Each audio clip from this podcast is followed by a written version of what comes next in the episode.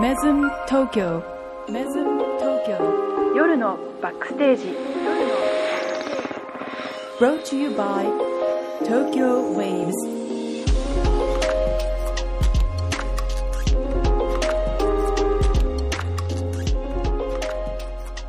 Good evening, it's Friday 10 o'clock. Welcome back to Mesmo Tokyo Midnight Backstage. 2023年12月15日金曜日、時刻は夜10時を回りました。皆さんこんばんは。メズム東京スターサービスディレクターの高藤宮と、クリエイティブディレクターの小泉健太郎です。東京竹芝からお送りするメズム東京夜のバックステージ。この番組はメズム東京の舞台裏、バックステージからお送りするホテルバラエティです。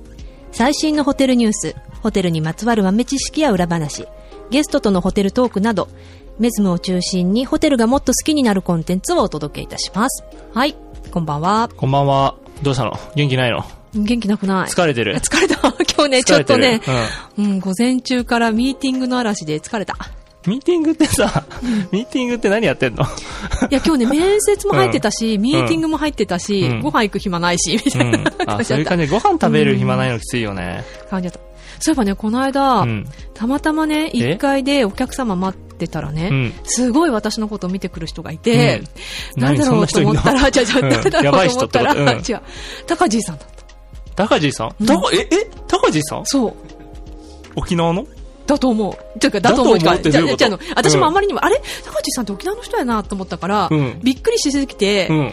あの、挨拶はもちろんしたんだけど、もう何も聞けなかった。あれなんで東京にいるんですか？もう聞けなかった。みたいな感じ。あ、本当に？ずーっと見られて、あ、こんばんはって言われたから、あ、こんばんはって言ったら、高地ですって言われて。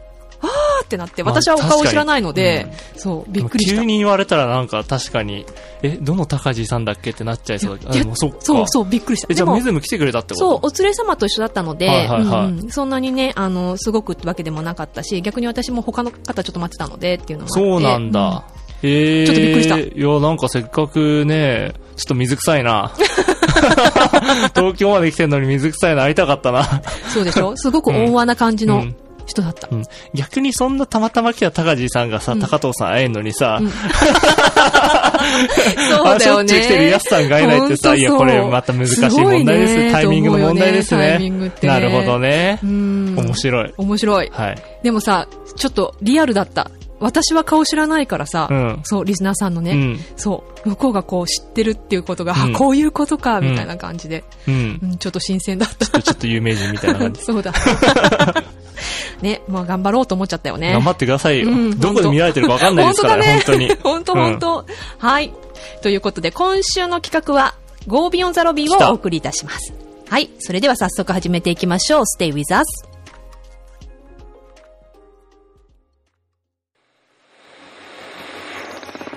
メズム東京夜のバックステー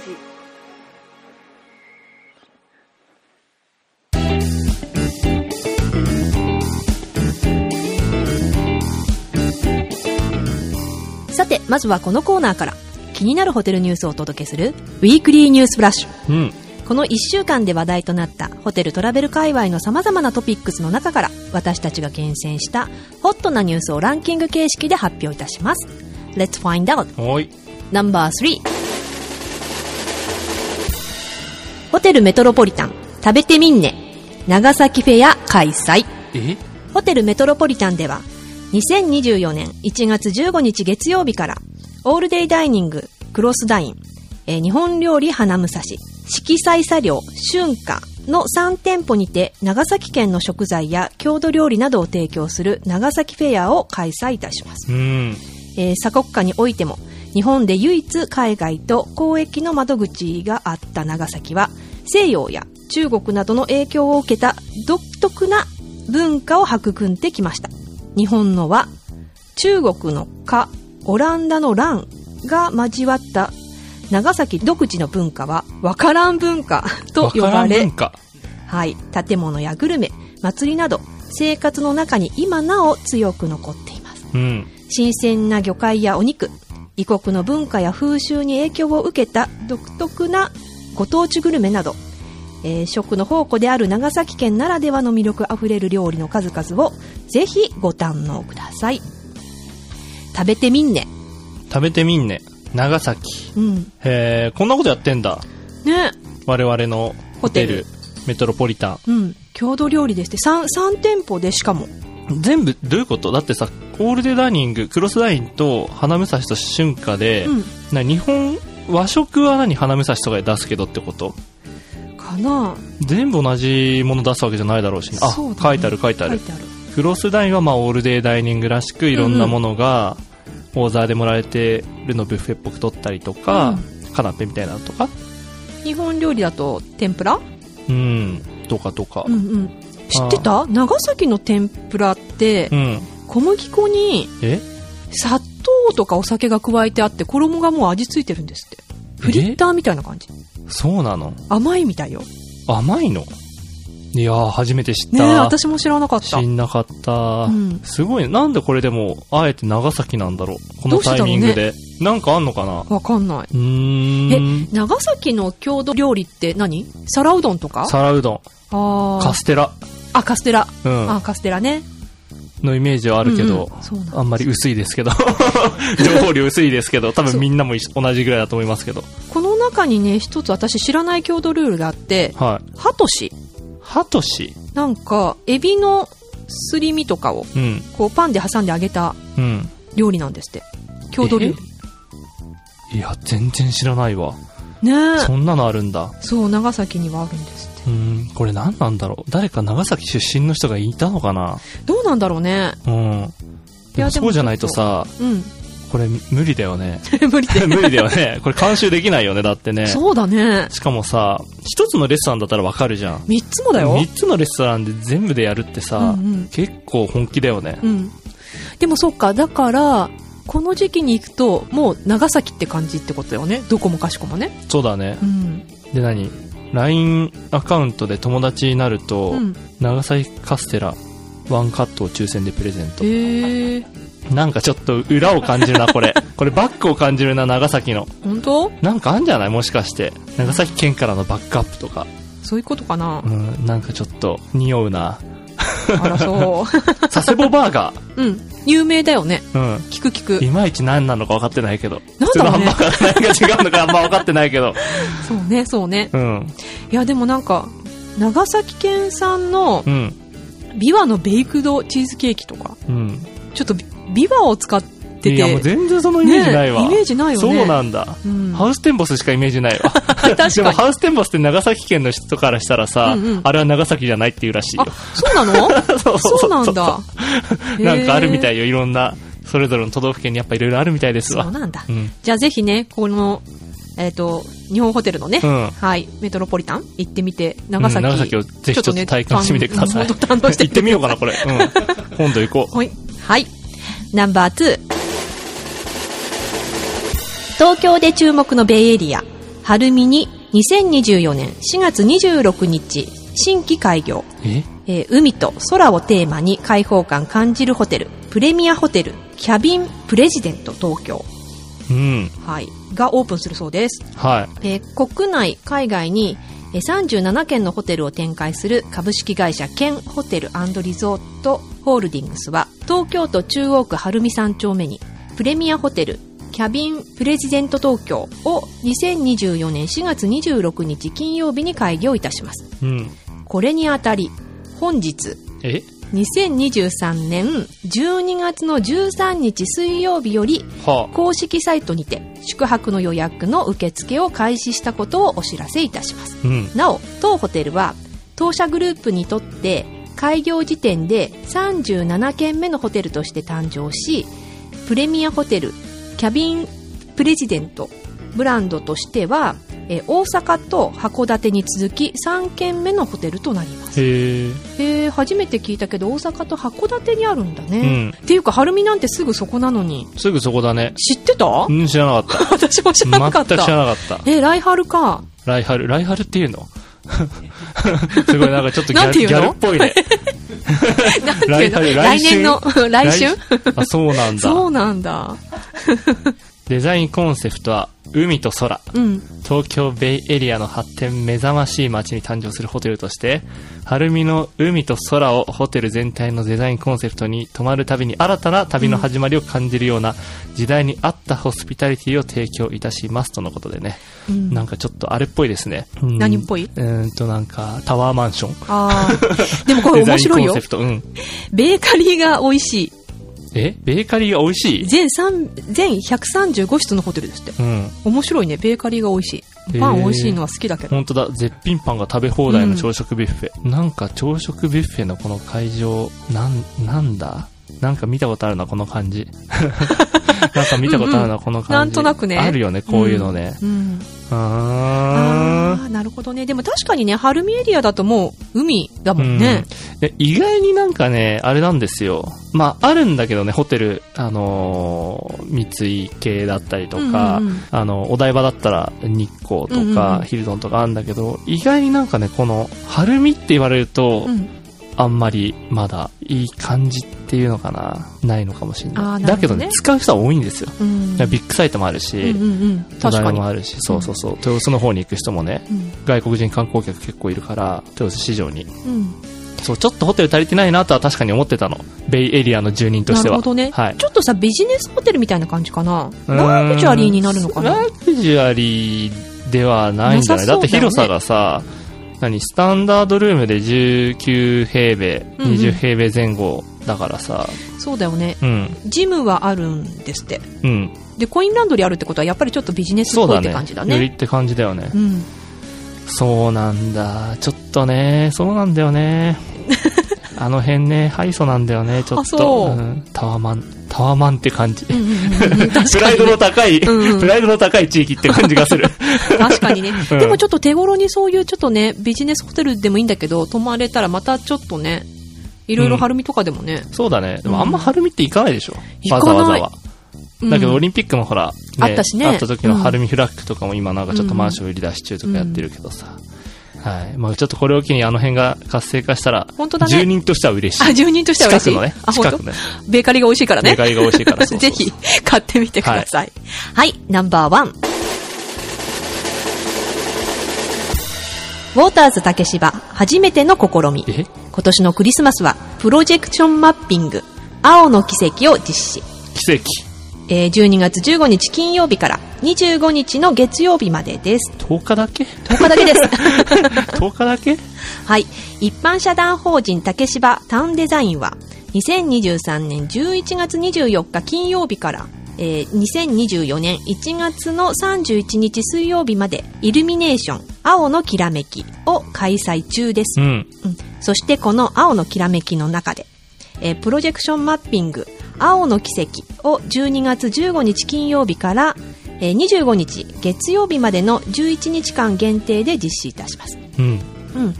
青の奇跡は、カラーズクリエーション株式会社所属のアーティスト、ホワイトベースによる映像作品です。ちょっと難しすぎますけど、はい。はい。水辺の、えークリスマスもテーマにし、ウォーターズ竹芝、芝生広場横の大階段を、はいはい、えーとありますね。プロジェクションマッピングで幻想的に演出します。うん。この作品は、イベントの期間内の17時から、なんだこれ、21時5分の 5分。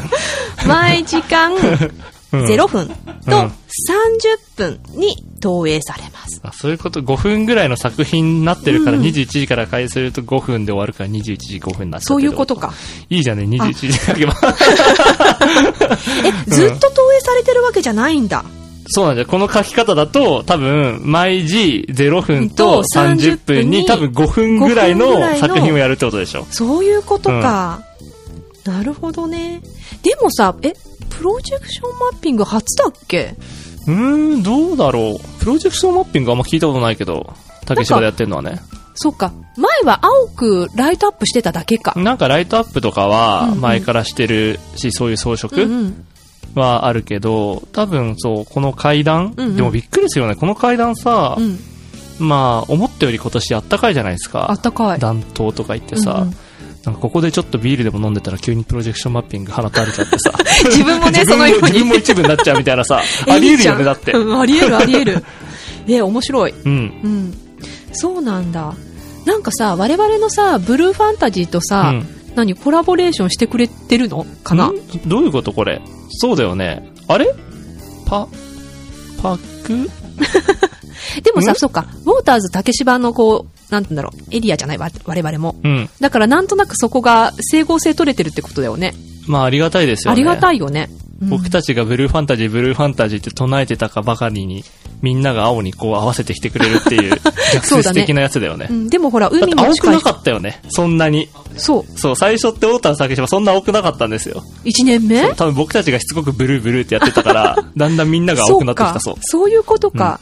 なるほどね。と信じてます。そうなんだよね。芝生のところもね、青いライティングね、されてるもんね。うんいいじゃんいいじゃな全部メズムじゃん。い。え、本当、うん え、ちょっとこれ見てみたい どなっ。かにメズムのロゴ勝手に隠しちゃおうかな。隠れメズムはい。メズムがやってます。え、ちょっとでもこれ、時間のある人はね、ぜひその時間めがけていってほしいですね。うん。あ、でもだってさ、そのリリースにさ、そのままメズムがさ、ブルーファンタジーやってますよとか載ってるもんね、これ。そうなんですようん。ね。いいじゃん,、うんいつの間にそんなことやってたのね。タウンデザインの皆さんありがとうございます。ありがとうございいます。ということでね、皆さん、ブルーを堪能しにね、はいぜひ、竹芝エリアに足を運んでください。お願いしますはい。以上、ウィークリーニュースフラッシュでした。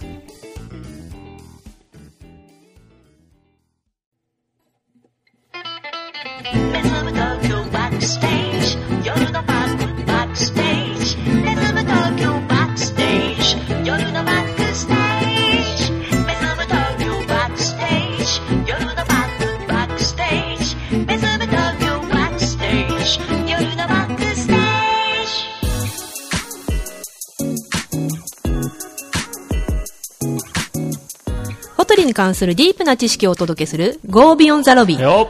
一つのテーマをもとに、あなたのホテルライフに役立つかもしれない、ホテルの豆知識を様々なホテルブランドやメズム東京での事例を交えながらお届け。うん。ホテルの世界を深掘りし、真に魅力的なホテルとは何なのかを探求するコーナーです。うん。うん。また勉強ですね。すねうん。いや、先週は良かったですよ。先週よかった、マッチがようやく台本を用意してきましたからね、ちゃんとしたもの。はい。ということで、今週のテーマは、はい。日本におけるサステナブルツーリズムとその成功事例え？です。サステナブルツーリズム？はい。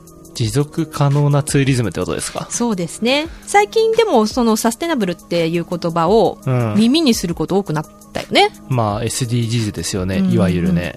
で、えっと、その中でも観光業においては、うん。えっと、サステナブルツーリズムといって、はいえー地域本来の魅力を維持することが重視されていますが、はそう、具体的にはね、どのような取り組みがされているのかということを、うんえー日本各地のえ？成功事例を交えながら、うん。はい、見ていきたいと。成功事例なんてあるんですか？ちょっと聞かせてもらっていいですか？詳しく聞かせてもらっていいですか？ちょっと。ちょっと行ってみましょうか。はい。では、まずですね、うんえっ、と、国連世界観光機関中日事務所さんが定義した、えー持続可能な観光の定義とは何なのかをちょっと、お願いしまはいす。、お知らせさせていただきたいです。えー訪問客、えー業界、環境及び訪問客を受け入れるコミュニティのニーズに対応しつつ、現在及び将来の経済、社会、環境への影響を十分に考慮する観光。あはい。持続可能な観光に関する開発ガイドラインやはい。管理習慣は、えーマスツーリズムや各種のニッチな観光分野も含め、あらゆる種類の destination におけるあらゆる形式の観光に適用できるものです。持続可能性の原則は、えー観光開発に関する環境、経済、えー社会文化的な側面にも当てはまり、これら3つの側面の間で適切なバランスを図り、その長期的な持続可能性を確保しなければなりません。ですから、持続可能な観光では、以下のことが求められます。はい。まず一つ目。うんうん、主要な生態学的過程を維持し、自然遺産や、えー生物多様性の保全を図りつつ、観光開発において鍵となる環境資源を適切な形で活用する。わかった？えなんかさ、これ、あれだよね、高藤さんはもちろんさ、この文章を読んでるだけだろうか、あれだけどさ、ちょっと頭良さそうな難しい単語よ。を使いすぎだよね。難しい。要はなんかあれでしょ？生き物を大事にしようってことでしょそうだね。で、自然の遺産とかもこう守りつつも、その観光開発をね、していこうねって最適な、そう言ってほしいそう 形で活用していこうねっ。生き物と自然を大事にしよしながら、う。よろしくなって言ってほしいな。最適な形で。何最適な形って、うん。うん。うんうんあ、そうね。ごめんね。これに突っ込んだら野暮だね。すまんすまん。はいこれまだ一つ目ねすまんすまん。うん。で、二つ目、えー訪問客を受け入れるコミュニティのうん。社会文化面での新象性を尊重し、えーコミュニティの建築文化遺産や生きた文化遺産、さらには伝統的な価値観を守り、異文化理解や異文化に対する寛容性に資する。うん。う。うんん。オッケーオッケー次は？はい、三つ目。うん。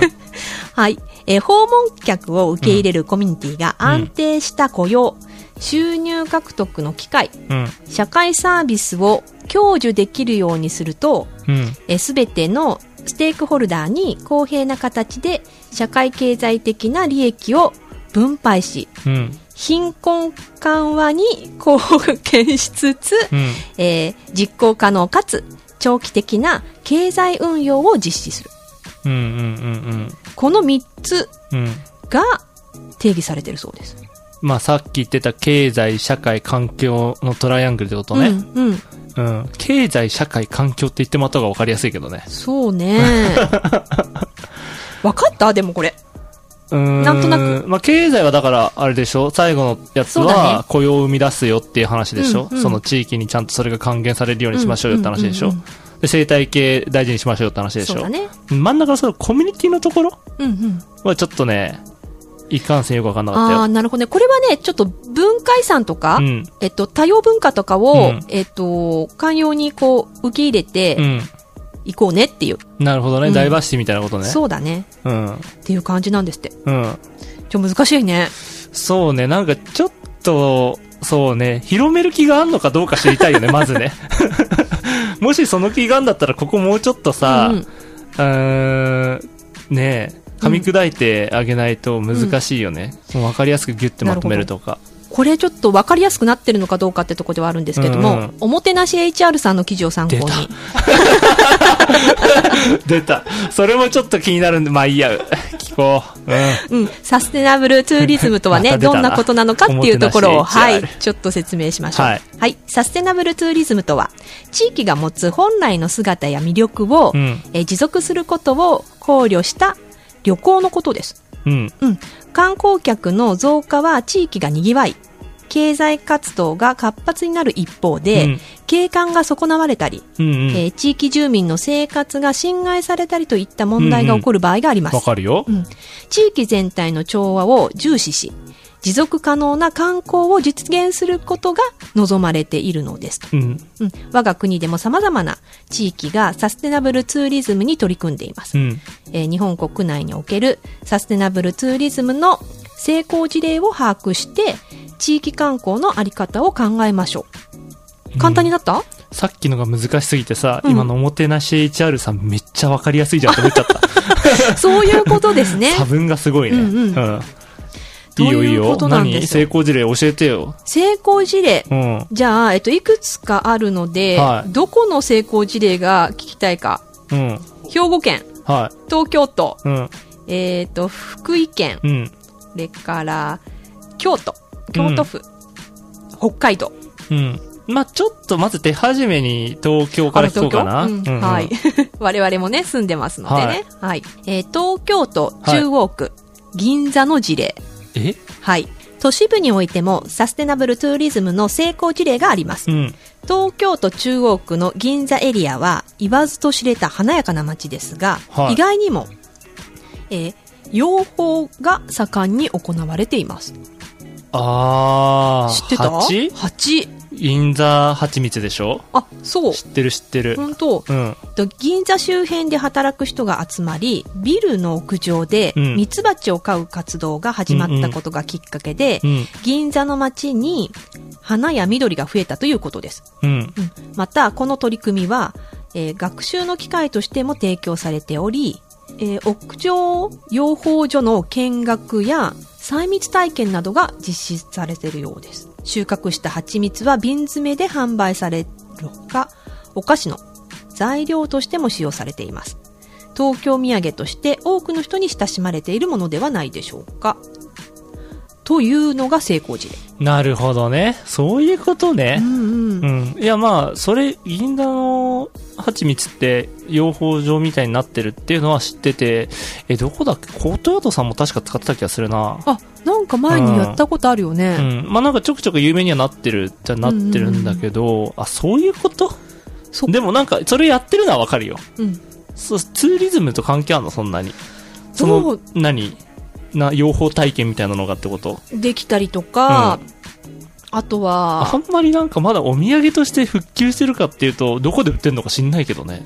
まあうね、ん。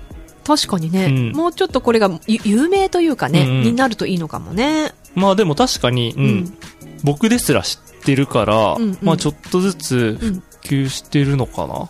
なるほどね。そういうことね。そういうことですって。うん。オッケーオッケー。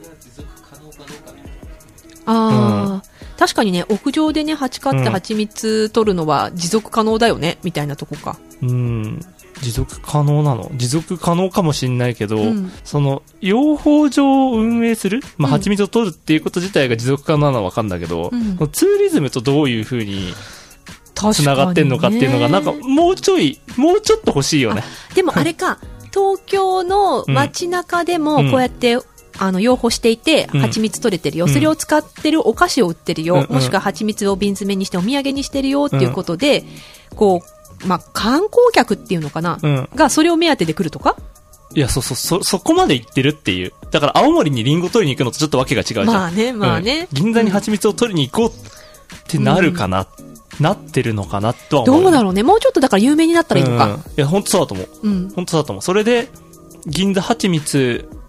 でしかなんか味わえない味とか、うんうんうん。なんか面白いパッケージにな銀座にってるとか。行ったら、その、銀座の蜂蜜でなんか食べようとかね。そうそうそうそうそううんなるとそこがちょっとツーリズムにもつながってくるのかそもしれない、ねれはある気がす。る。うん。はい。確かに。なるほどね。東京でもやってました。うんうんうん。はい。その他はどうですか？北海道。どこですか？あとなん京か、京都福井聞く？ありそうだな、京都。京都聞きますか、はい。では、京都府南丹市の事例。はい。はい。京都府の南丹市は、うん。ファンクラブの運用でうん収益獲得に成功しています。え？ん？ファンクラブ？はい。えー観光事業で収益を得るというと、実際に足を運んでもらうことや、地域の商品を販売することが一般的です。はしかし、南丹市では、地域のあり方に共感した都市部の人々から、い。うん。ああ、えー町会費を集めるという画期的な方法で利益を生み出しているんです。大丈夫それ？町会費を、えー支払った人には、は特産物をもらえたり、うんプログラムを体験できたりという特典があります。町の収入を増やすだけでなく、うん地域のことを知ってもらうきっかけが用意されています。なるほどね。れちょっとふるさと納税じゃない？ちょっと近いかも。うん。うんうん、でも、そっか、その場に行かなくても、うんこう貢献できたりとか、その取り組みを知ったりとかいうところに、うん。この京都府のうん。南丹市は着目したってことだね。うん。それふるさと納税でしょ。フルタス納税か。サトフルってこと？そういうことかな。いやなんかさまあうん。じゃあ、いいよ。まあ、そ、うん、まあ、それだとして、うんうん。南丹市さんの話はちょっとじゃあ隣に置いとくけどさ、ふるさと納税とかもさ、うん。結構遠くからさ、まあ自分の地元、まあ、まさにふるさとに納税できるっていうのがなんか一つのさ、売りとしてやってたけどさ、もうもはやさ、うんふるさとじゃなくてもさ、返礼品目当てでさ、うんうんどこに納税しようかなみたいな感じになるじゃん。そうだよねうんうんやってる？ふるさと納税って？やってない。やってない？やってないんだけど、ちょっと気になってる。あ、本当に、いうん。や、全然やっていいと思うんですけど、僕やってるんですけど、うんうんいや、ぶっちゃけ、あのーやっぱ賛否両論あるんですよ。ふるさと納税自体。うん。要はそ、自分の今住んでるところじゃないところに納税することによって、うんそもそも今自分が住んでるところうん。で徴収できるはずの税金が他のところに行っちゃうわけじゃないですか。そうだね、そうだね。うん。だから東京に住んでて、東京に税金が溜まってこないみたいな、イコールなんか、行政サービスとかもちょっと、お金かけづらくなるとか。そういうことかそうそういうのもあるから、うんうんなんか良くも悪くもみたいな感じで賛否両論みたいなんですけど、うんでもなかなかね、実人がさ、こう集まらないような観光地じゃないっていうかさ、うんとこではこういうふるさと納税みたいなこの特産物がうん行かなくても手に入るみたいな、いうのはいいよね。うん、うんまあそういう戦い方するしかないよねってそう感じだよね。だよね。うんうん。それも一種の知恵なのか。まあ知恵だけど、だ結局でもその時に、いうん。や僕、皆さんは違うかもしれないけど、うん例えば僕だったら、もはや返礼品どこがいいかなみたいな選び方だったりするわけよ。そうでしょそうなっちゃうじゃん。なるなると思う。うんまあ、それきっかけにそこがそれ作ってるんだって思うことも確かにある。行ってみたいと思う？行ってみたいって思うかっていうよりかは、あ、ここでそんなもん作ってんだとか、なんかそれこそ、朝、キリンビールとか、うんうん朝日ビールとかのうん。工場とかで、のある場所うん。の返礼品は、要はそのキリンビールだったりするわけですよ。うん。ここで作ってんだとか。そういうのを知れるっていうのはあるんだけどそれ以上でも以下でもないんだよねね僕は。そういうことか。うん。じゃあ多分この事例だと分かりやすいかなっていうのを一つじゃあ、うん。えっと、福井県のはい。鯖江市出た。の、鯖江市。はい、事例。これちょっと分かりやすいかもしれないのでご紹介します。鯖江市。えっと、福井県鯖江市は、ものづくりで有名な地域です。漆器や和紙といったうん伝統芸能品のうんほか、え、メガネやメガネでしょ？繊維などうんの、えー生産も盛んですと。えー手作り体験は重要な観光資源ですが、職人さんの高齢化や、うん。えー後継者不足が問題視されています。あるある。うん、こうした問題への対策としてはい、鯖江市では2016年から、うん。えー作り手と一般の人々が気軽に交流し、ものづくりを体験するための大規模なイベントを開催しています。ほう。うん。えーイベントの開催をきっかけに、地域のファクトリーショップが新たに誕生しているそうです。また、観光ガイドや販売員といった職人以外の雇用も生まれ、若者の移住も増加しているということです。え？え？うん、もう、あ、そんなのあるんだ。そう。これはどう、いや、すごいよねってうん思うけどさ、話戻るけどさ、これサステナブルなツーリズムなの。うん。うん。うんうん。すごいよね。観光客をそのまま取り込んでるってことでしょ。そうだうんね。そその施策としてすごいのはよくわかるんだけど、うんうんそれが持続可能なのかって言ったらちょっとよくわかんないし、ツーリズムなのもはやって感じな気はするけどね。うんでもさ、さっきこいちゃんの言ってたふるさと納税よりは、うん。実際に体験もするからさ、あの、その、後継者問題とかも、うん。あの、解決できる可能性もあるよね。まあ、実際にやってみ来よう足を運んでもらうっていう点においてはさっきの、うんうん。あの、京都府の事例うんうん。と比べて、まだなんかちょっとツーリズムに近い気はするけどね。うんうん。で、やっぱりものづくりとかなので、うんそこをね、あの、うまく活用しながら、うん。うん。観光の資源にしてるってことだから、何？例えばじゃあどうすればいいの？メズムだったら。なんだろなんかさ、もう完全に夢だけどさ、う。うん。まあ、目の前にこう、海が広がってるわけじゃないですか。で、今、まあ冬なんだけど、結構お台場の方とかも花火上がってたりとかして、うん結構遊覧船とか、うん屋形船みたいなのとかも結構ね、出てるの。うんうんでそういうのとかって観光客の人使ったりするじゃない、うん。そういうので観光して、ベイエリアとかっていうのを楽しみながら、かつなんか海の保全になんか一役買うみたいな活動ができたらいいよね。そうだね、確かに。海の保全か。なんていうの？サザエじゃなくて、なんか海きれいにするのあるじゃん。うんうんうんうんうんうん。あの、何？こういうの、この、なんていうの？沖縄とかでよく死んじゃうやつ。サンゴサンゴサンゴサンゴあサンゴ？でもさ、サンゴ。サンゴ竹芝に植えない？難しい。だってこん、こんなに無理。多分、あの、水汚いとダメじゃない？サンゴ。そう、いや、でも汚いからこそ綺麗にした方がいいんじゃないの？っていう。んんうんそうか。じゃあまず、タニシレベルぐらいかな。あ、タニシね。うんあ、いいかもしんない。うん。やっぱちょっとさ、あのーもっと綺麗にしたいよね。うん、したい。ちょっとメズムから見える水辺もね。そうだね。うん。そういうのをなんか企画するとか？うん。難しいね。いや、結構難しいよね。なんか。うん。それが今の話聞いて成功した事例って言われて、ピンとこないしねう。ん。え、これはうん成功例なのかな、あの、メズムのさ、はい。あのーコースター？はい。あれとかはうんうん。成功例になる？あれですね。あの、廃棄プラスチ掃、プラスチックックをででできたオものをリジナルコースタ作っているじゃない、うんうんで、それを買いにメズムに来てくれるとか、ーうん。まあ確かにね。でもなんだろうね。難しい。いや、なんかその、環境にいいものとか、いや、それこそ歯ブラシが竹になってますとか、うんうんうん水が紙パックになってますとかっていううんホテルだんだん増えてきてますけど。なんかそれは、なんていうの？一種のうん宿泊におけるプロセスであって、うんそれが目的として来るかっていうと結構そこが僕難しいんじゃないのって思ってて、いや、かそのコースターを目的にとか、うん竹の歯ブラシを目的にそのホテルに泊まりに来てるんだったら確かにそれはそうかもしれない。あなるほどね。うん。けど家庭でしょ？っ家庭か。てなった時に、うんいやまあそれも含めてサステナブルツーリズムだっていうんだったら、うんまあそうかもしれないけど、どっちかっていうとエコじゃん、それって。そうか。うん。ホテル側が、まあ一方的に取り組うんうんうんうんむエコというか、うんうんうんだからサステナブルっていう言葉って必ずしもエコっていうことだけじゃなくて、さっきの言ってた経済とかさ、うん社せるとか、ね、会とかさねって話じゃん。うう環境もあるけど。うんうんうん。だからそこになんか寄与してるってあんまりなんかね、難しそうだよね。どっちかが立てればどっちかが立たぬみたいな気もするし。でもそういう意味ではさ、うんこの竹芝エリアはさ、まだもしかしたらさ、開発途中なんじゃない？そういう意味もいや、含めて。そうだし。あまりこうさ、なんか、うん。人が来てなかったエリアじゃない、うんうん。だからどうやってこう観光客だったりとか、んそういう人を取り込んで、うんそれこそ、あの、サステナブルツーリズムにつなげていくかっていう、うん、途中なのかもね。まあ取り組みがし、目の前にさ、うん海もあるしさ、うん浜離宮もあるしさ、うん緑もうん青もあって、自然に囲まれてる東京の都心、うん。中心って意味では、なんか、一石投じられそうな場所ではあるよね。うん、確かに。ああ、考えちゃったわ、なんか。なんか考えるね。あるなんか。確にな。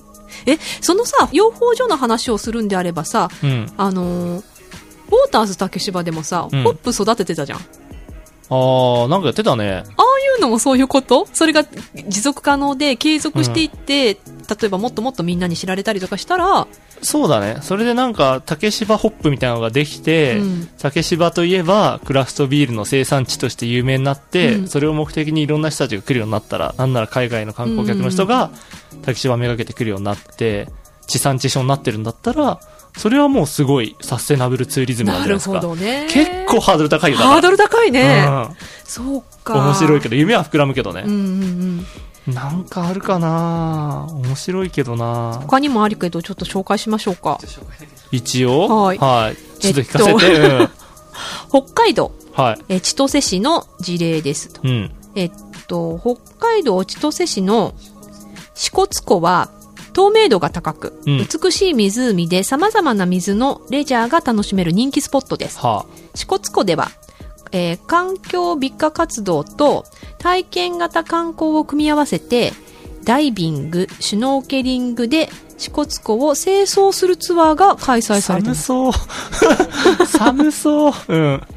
え漁業者と連携した地域学習ツアーなども行われ、うんえーモニターの結果、えー環境や自然に対する意識が、うん。えー事業者側の、えー想定以上だったことが分かったということです。旅行者の興味、関心の程度を把握できたことは大きな収穫ではないでしょうかと。あー、なるほどね。湖が綺麗だからダイビングしながら清掃してもらっちゃうってやつか。うん。いや、それこそさ、うん。ちょっと北海道から離れちゃうけどさ、沖縄なんてそれ、ね、それこそダイビングの聖地じゃん。うんうんうんうん。で、しかもサンゴ植えればいいじゃん。うんうん。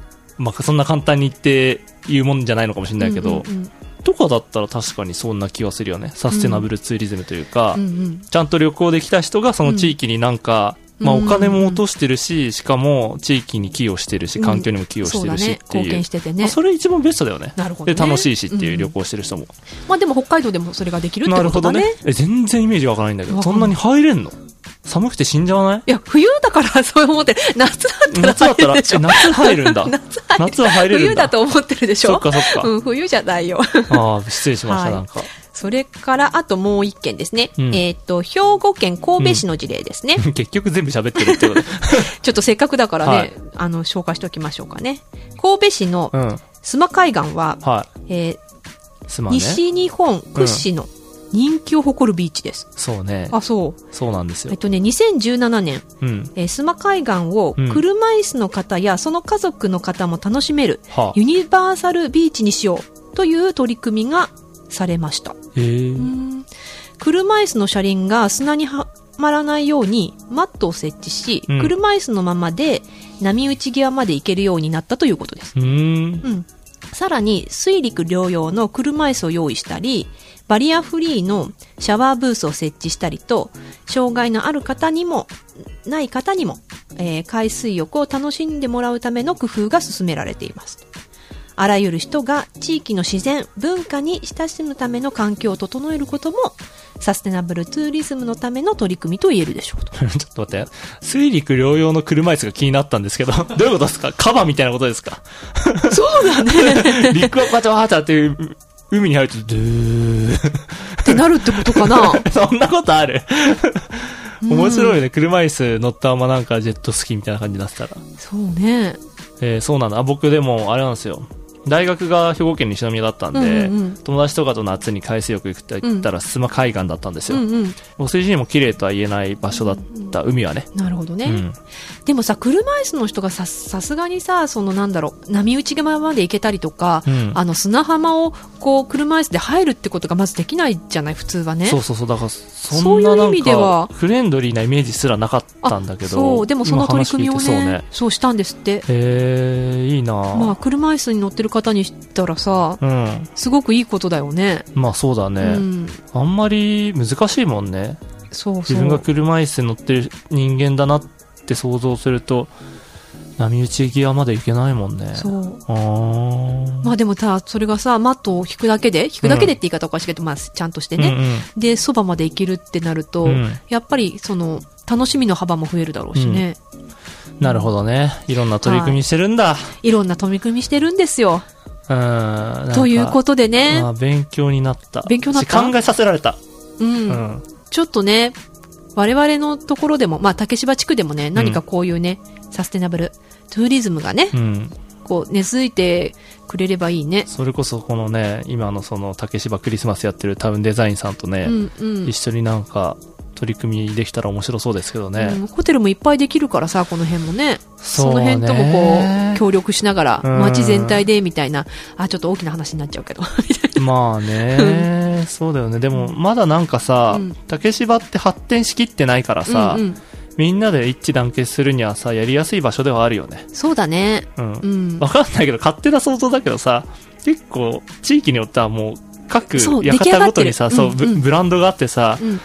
なんかあんまり仲良くできなそうなとこもありそうじゃん。そうだね。とかと比べるとまだ割かし竹芝ってみんなね、うん。今から頑張ろうって感じだから。うんうんまあ、ホテル単体でも何かできることがあるかもしれないからね。そうね今後なんかものづくりをするときにも、このちょっとサステナブルツーリズム、はい考えていけたらいいのかな？なんか変なプレッシャーがかかってます。変なプレッシャーかかってますけど。そうですね。我々もね。はい。考えちょっと気にしてみます。はい。今週の Go Beyond the Lobby は、サステナブルツーリズムについてお送りいたしました。はい。はい。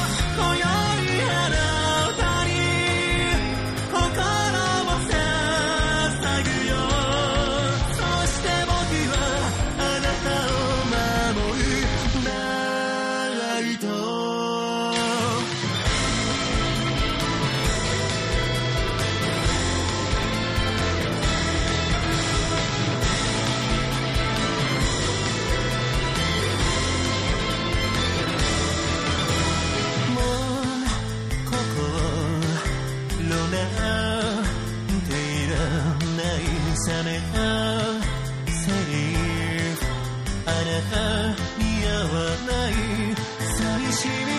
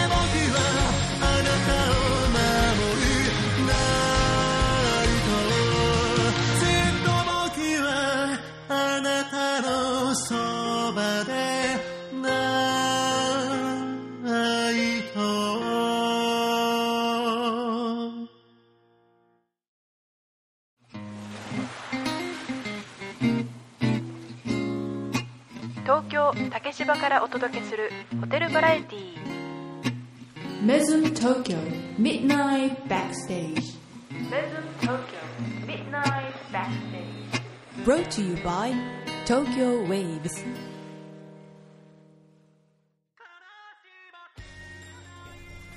今週のウィー。クリーピックアップトラックスは西中葵さんでナイトをお送りいたしました。西中葵さんは山口県下関市出身のシンガーソングライター。都内を中心に月3回ほどピアノ弾き語りライブを行っており、定期的に演劇舞台にもご出演されております。今回お届けしましたナイトですが、約15年前、西中さんが音楽の道で生きていこうと強く決心した時期にできた曲です。これピアノじゃないですよね。失ってしまった 大切なもの、もう一度巡り会えたら、今度こそ守り抜くという思いが込められているとのことです。え？悲しさも感じられるような、でも力強さも感じる歌声だなと思いました。ウェズム東京で、毎晩、おい、おおおおおウェズム東京で毎晩繰り広げられるライブパフォーマンス、ウェズムショーケース。西中葵さんの次回のショーケースは、12月27日水曜日のご出演予定です。ショーケースではピアノの弾き語りでご出演される予定ですので、今回お届けしましたナイトとはまた違った雰囲気でのパフォーマンスをお楽しみいただけると思います。出演アーティストの情報とタイムスケジュールはメズム東京公式ウェブサイトのショーケースのページをご覧ください。また、ポッドキャストへの楽曲音源提供もお待ちしております。以上、愛がいっぱい愛がお届けしました。あもう覚えてるじゃないですか耳に残りましたね。もう歌って、ナイトが、ナイトが聞きたいよ、メズムで。あそうだねナイトが聞きたいでしょ。ナイトの多分ピアノ弾き語りバージョ、ンとかナイトの、ピアノ弾きが。誰バージョンとかあるんじゃないですかもしかしたら。ナイトピアノバージョンで。ピアノバージョン最高じゃん。やっぱショーケースそれそれ。すごいね、ななんか。すごい耳に残ってさ、歌えちゃうぐらいだからさ、そうですねきっといいよね。いいよ。一回聞いただけでここまで歌えてますからね。すごいなんかちょっと、メズムのショーケースであんまり聞かない感じのそうだね、曲だからびっくりしちゃった、そう今。うん、でもそん、うん、そんなのもいいよね。う。うんん。いいんじゃないですか。いいじゃない。ぜひ。え、ご、ご本人はピアノの人なんですよね？ピアノ弾き語ってるシンガーソングライターの方ってことですよね。はい。すごい BGM 結構すご強かったんですけど、あそうそうですねれは違うわけですよ。だから本来そういうはねラ。イブも別でされてたりとかするんですかねショーケースではピアノ弾き語りで月3回ほどピアノの弾き語りライブも行ってるってことなのへでまあ音源で歌う時もあれあばーピアノ弾き語りの時もあればというバンドメンバー引っ提げてやってほしいですよね、今の。ってやってほしいですよね。ぜひやった後に、今度はピアノ弾き語りでやってもらって。ね次ピアノバージョンいきます。うん比べるアコースティックバージョンとかね。あいいねー。いろんなナイトをいろんなタイプのナイトをね。はい。あ、何でしたっけ愛ちゃん退場のあれですかあ、全然忘れてましたね。あれ今日の質愛問はちゃんさ、いや、そうそうそうそう。あのね、ちょっと聞きたいことがあったんだよね。はいあの、もう、年の瀬じゃないですか。はいあなたって入社したの今年でしたよね。今年の4月ですそうですよね。はいということで、入社してから一番印象に残っていること何ですか、一番印象に残ってること？は一番印象ちょっと時間ください、い。ちょっとうん。いいよ待って。くださ3秒、いえ一番3秒あげる。一番印象に残ってること、うん。一番頑張ったことでもいいかも。か一番びっくりしたことでもいいし。ちょっと、このね、年の瀬にね、一回棚卸ししてもらおうかなって。あれ何も印象に、何も印象にないってこと？もしかして。印象が強い日々すぎて。あ、本当に？あ楽しかった、楽しかったし大変だったっていう感じですね、うん。ど、どれがですか？どれ、え？どれがですか？どれ？だ どれ？うん。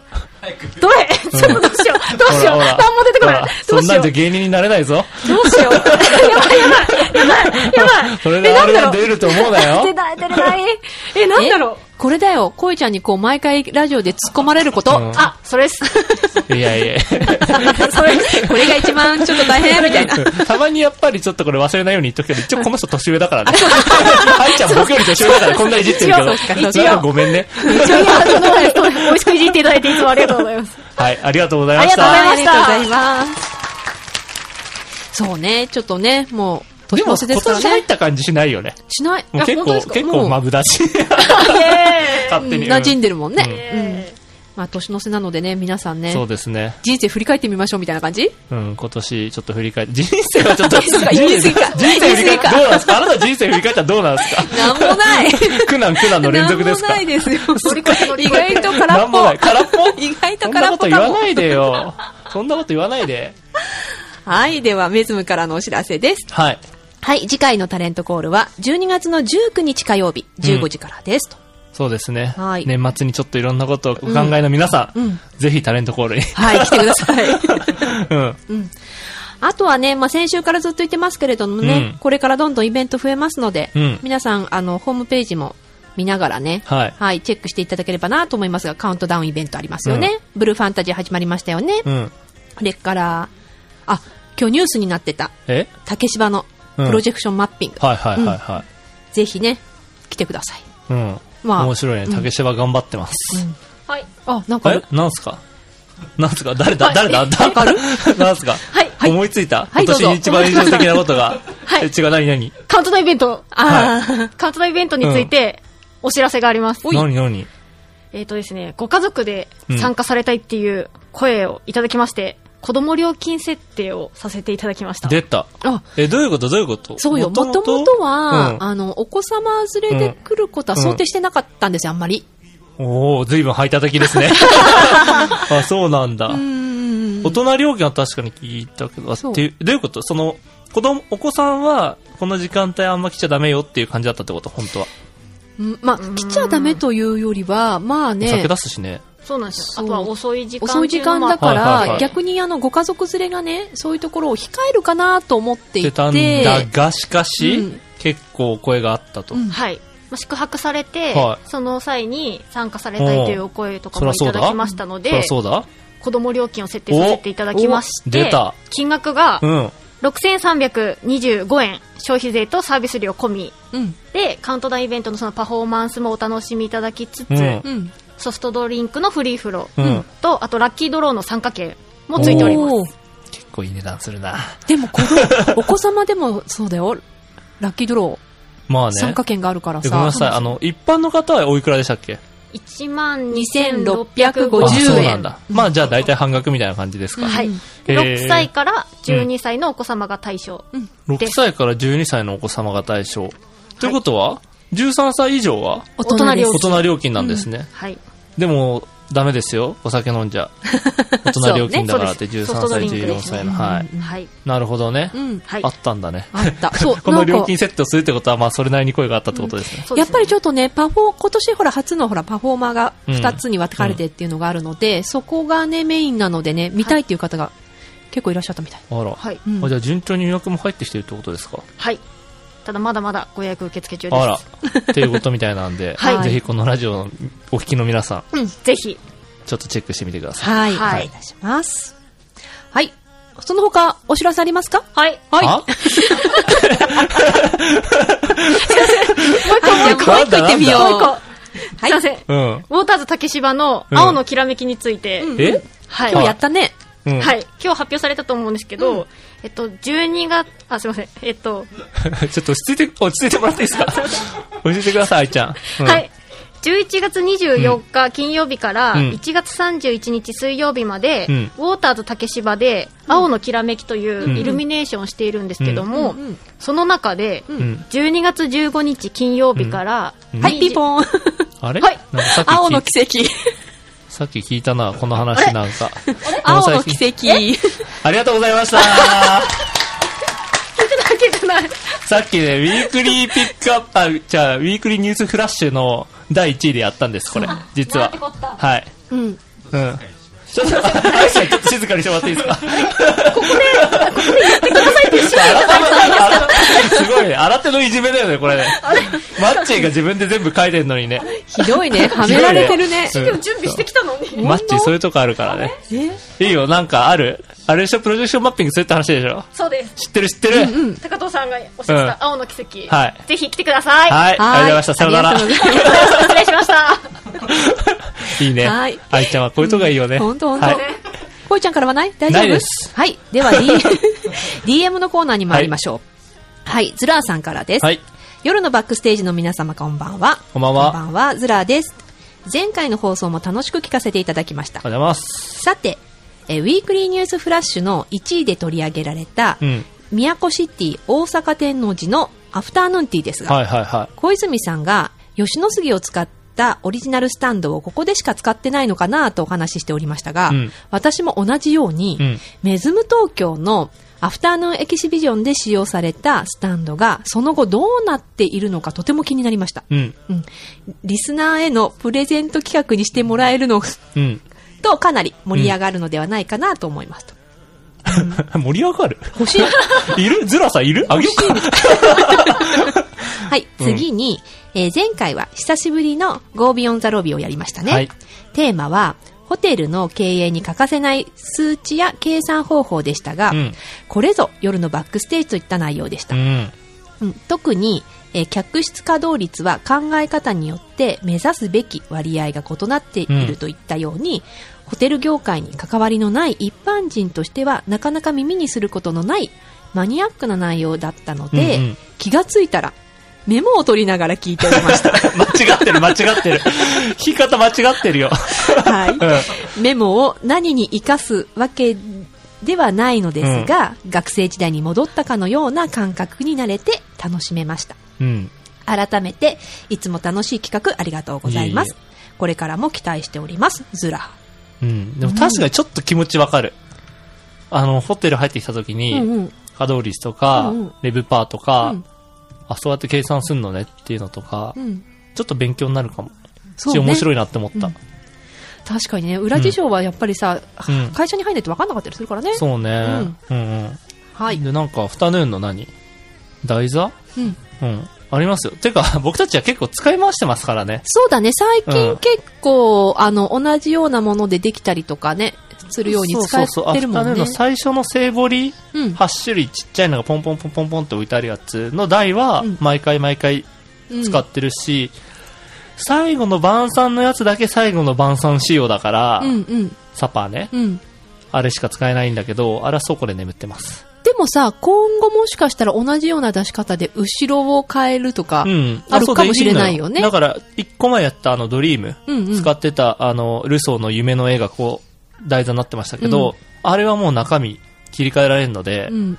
そう、違う絵を挟んで、うん台座の上にこうお菓子を置くことはできるんで、うんまあその辺もちょっと考えながら、うん作れって上から言われました。あ、そうだね。毎 そうでないと回毎倉庫がい回ね。っぱいになっちゃうんで、はい。ちゃんと入れ替えられるものにしてくださいって言われました。はいそうですね。はい、ということで、どうかな？ズラさんの手元にはいかないかな？い や欲しかったらあげますよ、あんなの。僕の手作りですけど、はそうはい。ありがとうございましたはい、ありがとうございます。続きまして、ヤスさんからです。い。やすはい、バックステージの皆様こんばんはこん。ばんはこ。んばんは。少しずつですが、ちょっと冬めいてきましたね。ラジオっぽい、ラジオっぽい ラジオっぽいはい。うん、いいね、心象描写。うん。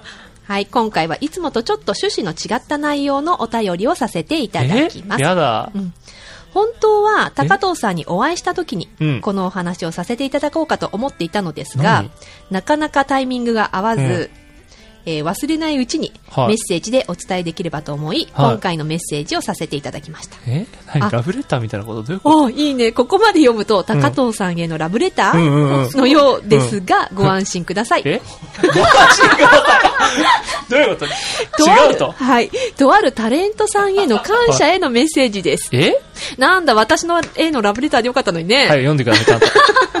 はい。それは、確か、10月の吉江さんのショーケースに伺った際の出来事で、はいはいつも通り、ファーストステージの始まる19時、少し前に到着し、うん。いつもお決まりのクラブハウスサンドとビールで、うん。えー飲食をさせていただいたのですが、はそのタレントさんは本当にタイミングよく飲んでいるビールがなくなる頃に毎回スッと現れ、ニコッと笑顔で元気におかわりいかがですか？い。それ商売上手なだけじゃないうんお声掛けしてくれて、こちらもお願いします。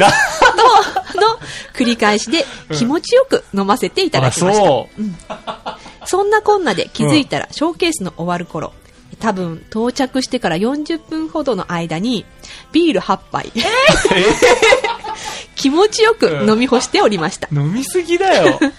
ショーケース中もそのタレントさんはお客様に混じって大きな拍手をしてくれて、うん。場も盛り上がり、うん。えー当方の飲むピッチもペースアップしたのかなと思ってへえ。で、そのタレントさんなのですが、特徴としては、うん。体格も良くて、背も高く、うん単発で、メガネをかけた。柔道でもやっていそうな雰囲気の方で、今思えば声が3周年記念のお祝いメッセージで登場した一番お若いタレントさんのレンジさん、うん、の声だった気がしています。間違っていたらすいません。はい、長くなりましたが、そんな気の利いたタレントさんのおかげで美味しいお酒とともにショーケースがとても気持ちよく楽しめました。うんというお話です。うん。本人に伝われば幸いです。あら。あ、今週も吉江さんのショーケースに、メズムに伺わせていただきますね。。ありがとうございはい。ます。それでは次回の放送も楽しみにしております。はい。フロムヤス。え？レンジかな？そうなの。レンジはね、身長はね、高くないんですよね。メガネもか？けてないので、メガネかけてて、柔道やってる？柔道やってる。あれかな？中村くん？中村くん、中村さんはでもバーテンダーですからね。エプロンエプロンしてるもん。ね。中村さんかな？柔道家っぽいですもんね。もう柔道家っぽい。うん背も高いし。うん。でもバーテンダーだからなんか、バーカウンターの裏にいそうな気がするけど。でもね、あの、出てる出てる出てる。うん。サービスもしてるのもしかして。かなうん。うん。声は結構似てる人いっぱいいるかもしれないもんね。うん めちゃくちゃあれですね、高藤さん踏み台にされましたね、今の話。何だったの？高藤さんに言いたいって何だったの？私にうん、こう、こういうタレントさんがいてよかったよって言ってくれようと思ってたけど、合わないからもうここで発表してくれたってことだね。そうなんだああ、でも嬉しい。ああ、よかったですね。まあ、大事にしていかなきゃ、そういうタレント。です。ちょっとね、あの、本人たちにもね、はいこんなお便りもらってるよっていうのを聞かせてあげたいですね。伝えよはい。ありがとうございます。ありがとうございます。それから噂の、高地さんから お便りいただいてますはい。夜のバックステージの皆さん、こんにちは。こんにちはこんにちは。メズム東京、ウィスクから。はメッセージを書いている高地い。ですちょい。ちょいちょい。はいちょいちょい。東京でいろいろと見回ってる中、うん。ちょっとだけベズムに寄せてももらいました。はい。すると、エントランスに前から歩いてくる女性に見覚えが。は高藤さんだと気づき、ついつい声をかけてしまいましたう。ん。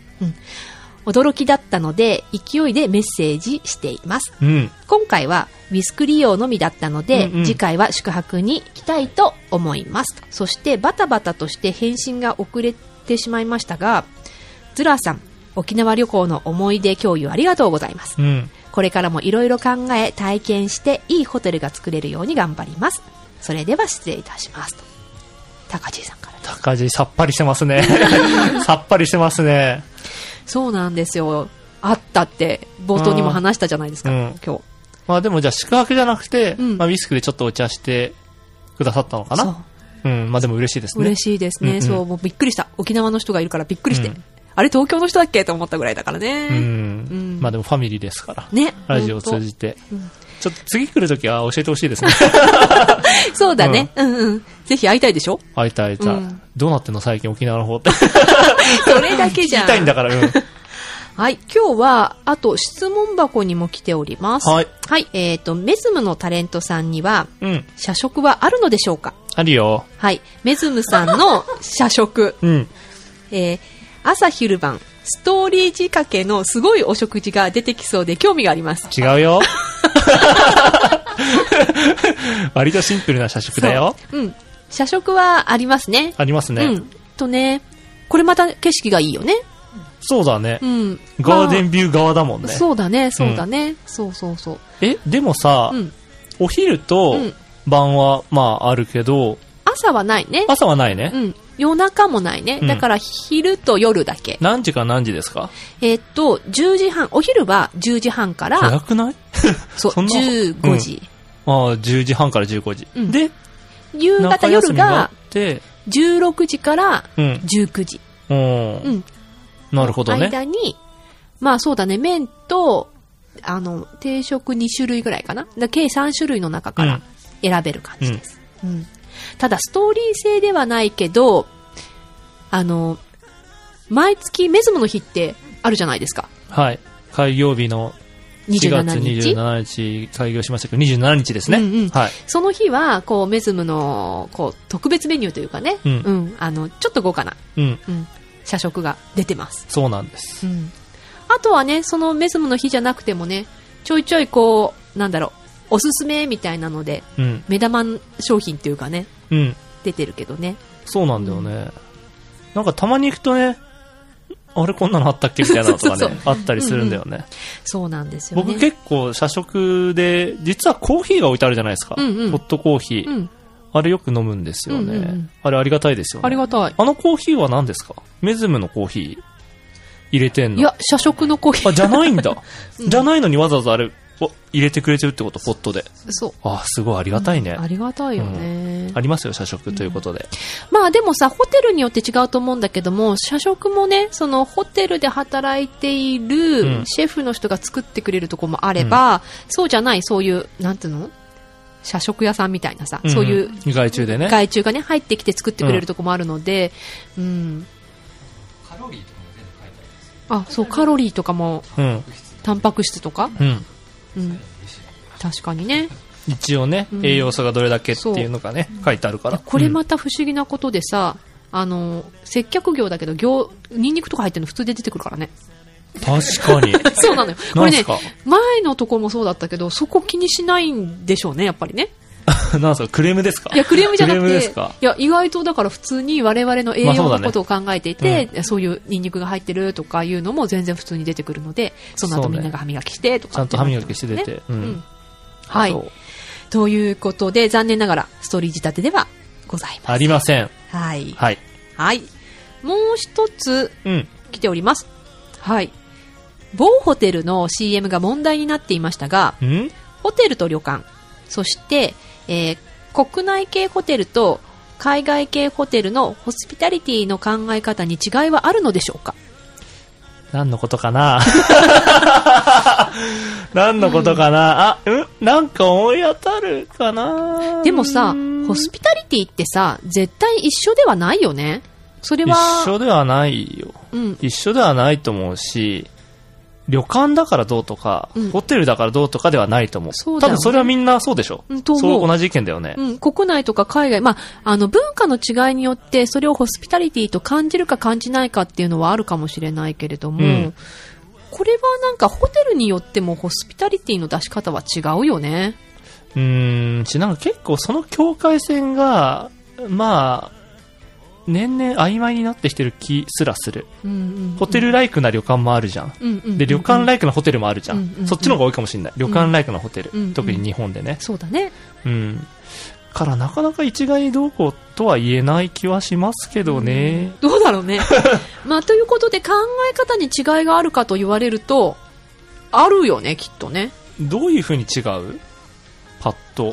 た、まあ、パッと、例えばさ、まあ、その、ホテルの、まあ、種類にもよるのかもしれないけれども、うん。あまりこう、なんだろうな、手厚くサービスしないようなホスピタリティ。うん。要は、あの、お客様に、こう、いい距離感というか、まあ、を開けて、うん。なるべくこう、タッチしないっていうようなホスピタリテクィもあればールサービ、スみたいな言い方するとこもありますよね。うん。逆にべったりこう、お客様に寄り添っていくっていう意味でのホスピタリティもあるウォームじゃない？サービス。うんうん。だから、それはそのホテルの中でもそういうのがいっぱいね。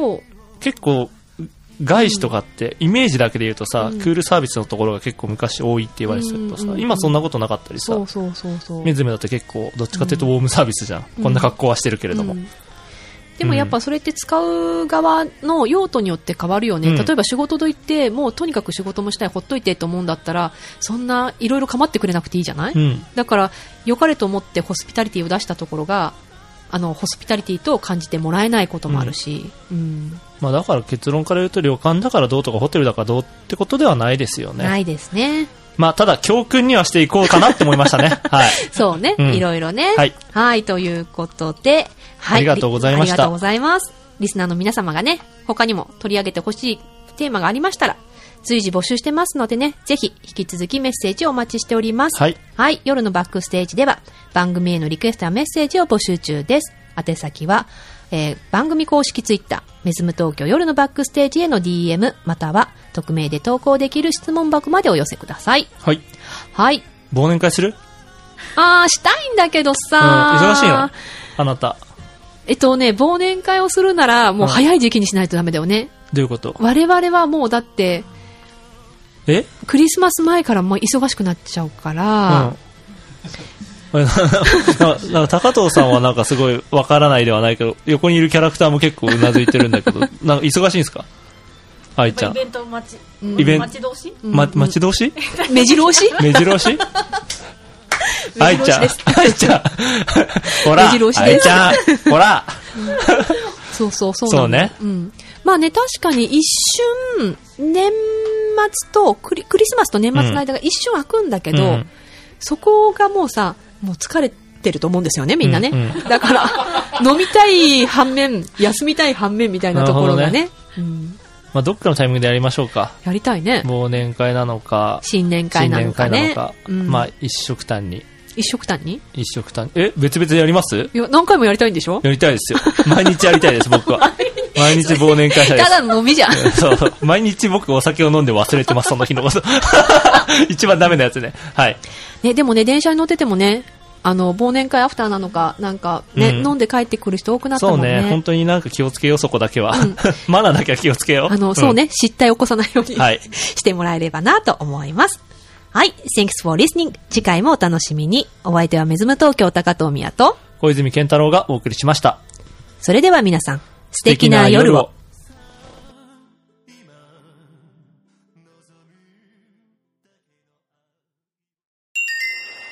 メズム東京メズム東京夜のバックステージ夜のバックステージ Brought to you by Tokyo Waves